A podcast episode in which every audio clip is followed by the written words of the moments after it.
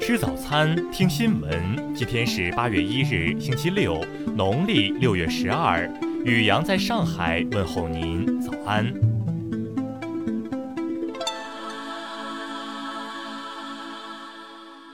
先来关注头条新闻：香港国安法实施一个月，香港警方正式通缉六名逃往海外的乱港分子。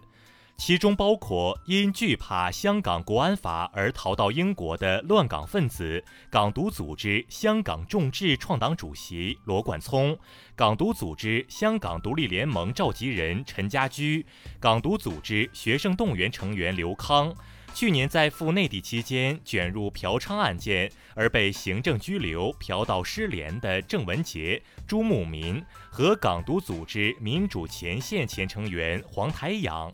消息称，这六人分别涉嫌煽动分裂国家、勾结外国或境外势力危害国家安全。有知情者爆料，目前身在英国的英国驻香港总领事馆前职员郑文杰成立新组织，协助潜逃的毒暴分子落脚。陈家驹、罗冠聪等人都得到了该组织的接待。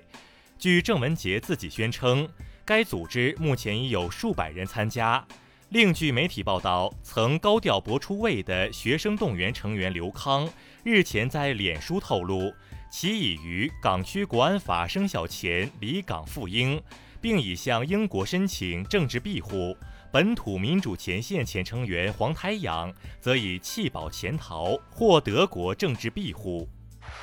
继续关注国内新闻。七月份，中国制造业采购经理指数为百分之五十一点一，比上月上升零点二个百分点，连续五个月位于临界点以上。水利部表示，预计八月份长江上游可能再次发生编号洪水，要根据预测情况，提早做出有针对性的防御部署，督促有关流域和地区做好各项防范应对工作。自然资源部等两部门发布通知，要求各地保障农民住宅用地合理需求，要充分尊重农民意愿，不得强制农民搬迁和上楼居住。二季度末，金融机构人民币各项贷款余额一百六十五点二万亿元，同比增长百分之十三点二，上半年增加十二点零九万亿元，同比多增二点四二万亿元。上半年，全国规模以上文化及相关产业企业实现营业收入四万零一百九十六亿元，比上半年同期下降百分之六点二，降幅比一季度收窄七点七个百分点。因新冠肺炎疫情严重，香港特区行政长官林郑月娥宣布推迟香港特区第七届立法会选举。为防止青少年沉迷网络游戏，我国正加快推进网络游戏实名认证系统建设，初步计划于九月前上线。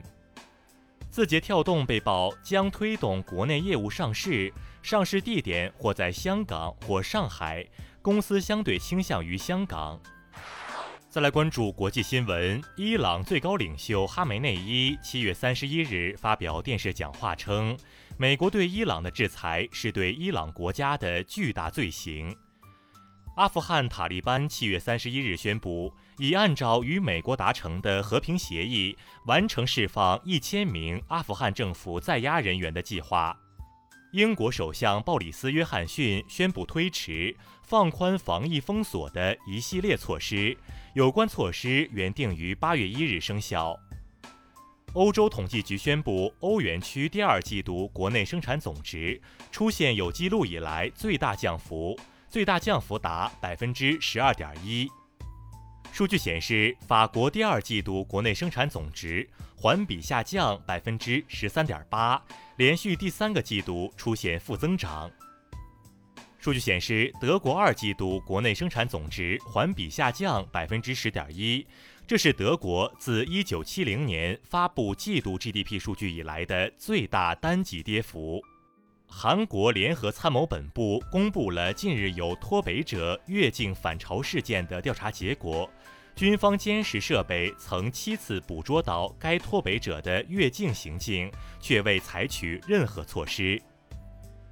日本人平均寿命数据显示，二零一九年日本女性平均寿命是八十七点四五岁，男性是八十一点四一岁，两项数据都刷新了过去最高纪录。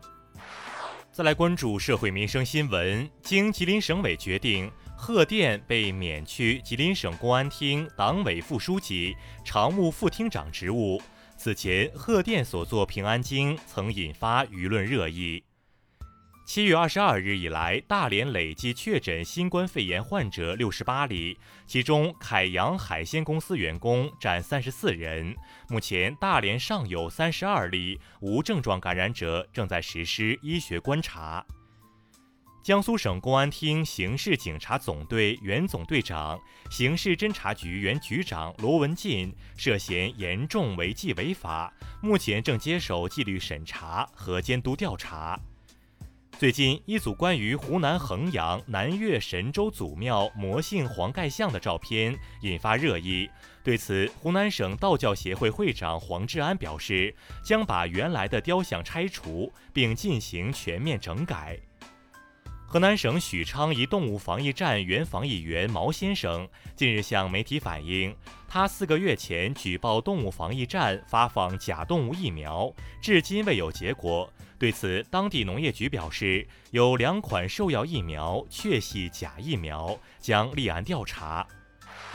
再来关注文化体育新闻，中超联赛第二轮昨晚继续进行。山东鲁能零比零战平江苏苏宁，大连人一比一与河南建业握手言和。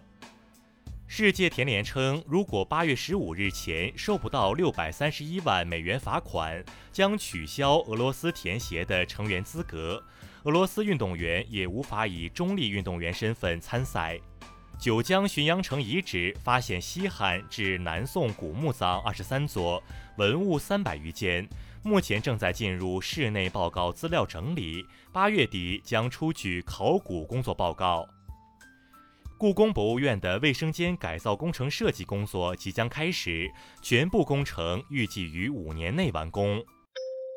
以上就是今天新闻早餐的全部内容。如果您觉得节目不错，请点击再看按钮。咱们明天不见不散。